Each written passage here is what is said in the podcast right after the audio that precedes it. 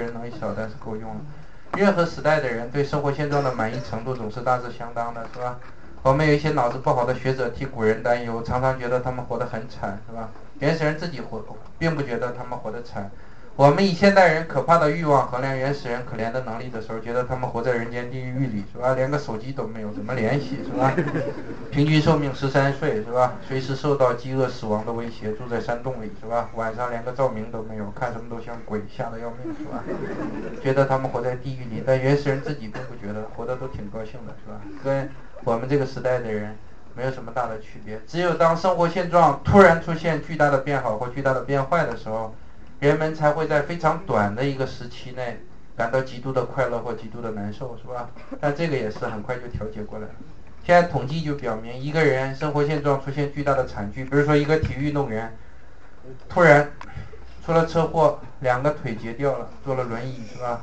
一般在头三个月到六个月，自杀的比例是最高的。一旦过了六个月，出现这种惨剧的人很少自杀。过了十八个月以后。几乎就没有自杀了，是吧？就是说你无论多惨，只要活下来了，十八个月以后基本上就心平气和了。这跟爱情的时间是差不多的，是吧？我们知道一谈恋爱，人有十八个月不正常，一过去以后就木了，是吧？就这样，就跟这个感觉是一样的，是吧？一般就是十八个月，很快就调节好。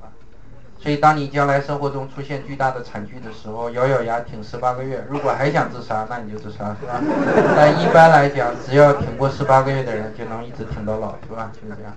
还有穷人，要饭的，一辈子孤苦伶仃，突然中了个六合彩，成了亿万富翁，这个快乐，睡觉都能睡醒的这种巨大的幸福感，能维持多久呢？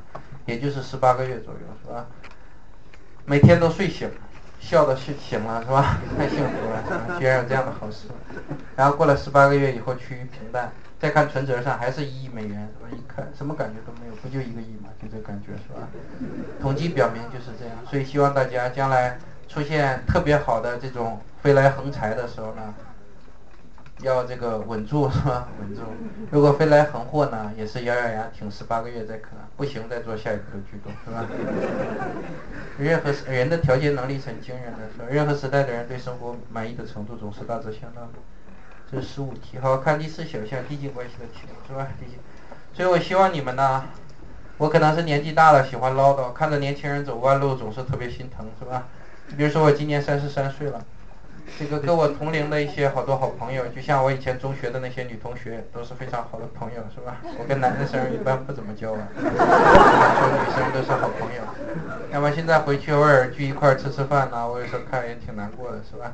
就有些女孩长得非常好，然后呢，这个眼光也很高嘛，就哪个也看不上。然后最后拖到快三十来岁了，一看不嫁人也不行了，是吧？然后正好碰到一个有钱的，对她特别好，然后那个人也很老实。但是她不喜欢这个男的，是吧？想了想，特别有钱，不是一般的有钱，是吧？也想了想，算了，既然找不到合适的，就嫁个有钱的算了，是吧？虽然尽管不喜欢，就嫁了。嫁完了以后呢，在我的老同学里，这个女孩子是最不快乐的，现在是吧？她嫁的时候并不喜欢这个男的，但是觉得钱也不错嘛，就嫁了。嫁完了以后，老公对她很好，拿着钱整天供她满世界旅游，是吧？动不动在埃及发一个照片回来，动不动跑到希腊发个照片，搞得我们羡慕的要死，是吧？活得好像很快乐。但是过了一年半，没什么感觉了，躺在被窝里，人说去希腊，他说滚，是吧？不去，这样，然后躺在被窝里，这个被子就要花一万多块钱的一个破棉被，是吧？感觉跟过去盖了八十块的棉被也没什么区别了，所以这时候呢就没什么意思。这时候本来老公是不喜欢，但是一夜之间。觉得巨讨厌，看着床上躺着一个这个人，心想：哎，这是谁呀？是吧？感到非常讨厌。这时候离婚是不是就可以了？有些人说离婚不就完了吗？他十八个月过得很爽，现在可以离婚了，是吧？就算分不到钱，这十八个月不也挺爽的吗？这个离婚是很难的。我们知道，一个人物质生活从下往上走容易，从上往下走比死还难。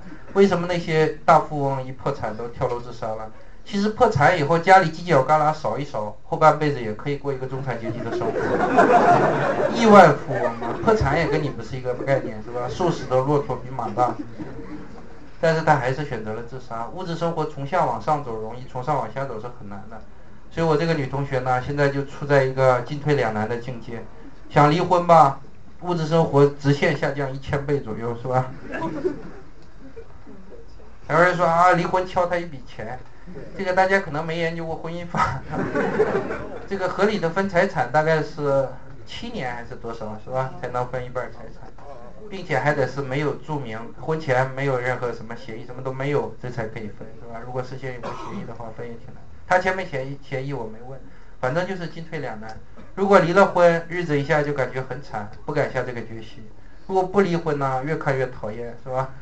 所以经常就在手指上戴一个砖头那么大的钻戒，出来跟我们其他的女同学唉声叹气，说不快乐，啊，搞得女同其他女同学都想杀死他，但他确实不快乐，所以希望你们，反正想清楚是吧？想清楚，知道人生的本质是怎么回事儿。我们幸福快乐的感觉来自什么地方呢？不是巨大的变好，不是多少倍的变好，而是现状的。稳步的不断的改善是吧？你今年赚一千块钱，明年赚一千五百块钱，你就快乐。你今年赚一千块钱，明年赚一万块钱，后年赚七千块钱，你总数上还比那个人大得多。但是那个人每年涨五百就比你快乐是吧？就是这样。就希望大家想清楚，不要年纪轻轻把自己逼到这种进退的两难的地步是吧？我见过这种事有很多，这女生这种更常见，男生也有嘛。你碰了个富婆是吧？男生走到这步比女生还困难，为什么呢？女生嫁个有钱人，没人笑话她的。但如果你男人找了一个有钱的富婆，十八个月以后你也不快乐了，同时大家都歧视你，是吧？说你一个男人吃软饭，所以这就是警钟，是吧？布尔切讲了，是吧？希望大家保持清醒，还要看。递进关系的题目是吧？递进关系第四选项递进关系，递进关系的题目呢，常见的是一文引递的这样的。好，引递的这个很多中国学生理解都有偏差，是吧？这个词我们知道最常用是什么作用？强调加强语气，表示确实怎么怎么样，引递的怎么怎么样，是吧？确实怎么，加强语气用的。还有一个就是表示递进，也可以用作递进转折。我们知道引递的可以表示转折，通常是递进转折，是吧？基本上不会用作让步转折，但是如果你查烂的词典或烂的语法书，也有说 indeed 的常表示让步转折，这说法不对，是吧？我们查英英的词典，indeed 的英英释义是 in fact，所以很多人觉得，哎，这不就可以让步转折吗？因为英文的 in fact 是可以做让步转折的。但大家要明确这样一点，就是我们在英语里说某一个词跟另一个词是同义词的时候，并不是说这个词的三个意思跟那个词的三个意思一一重合的。基本没有这样的例子。一般说来就是这个词有三个意思，那个词有三个意思，他们俩有一个意思是同意的，这时候我们就说它是同义词了，听懂了吗？所以引 d 的英英。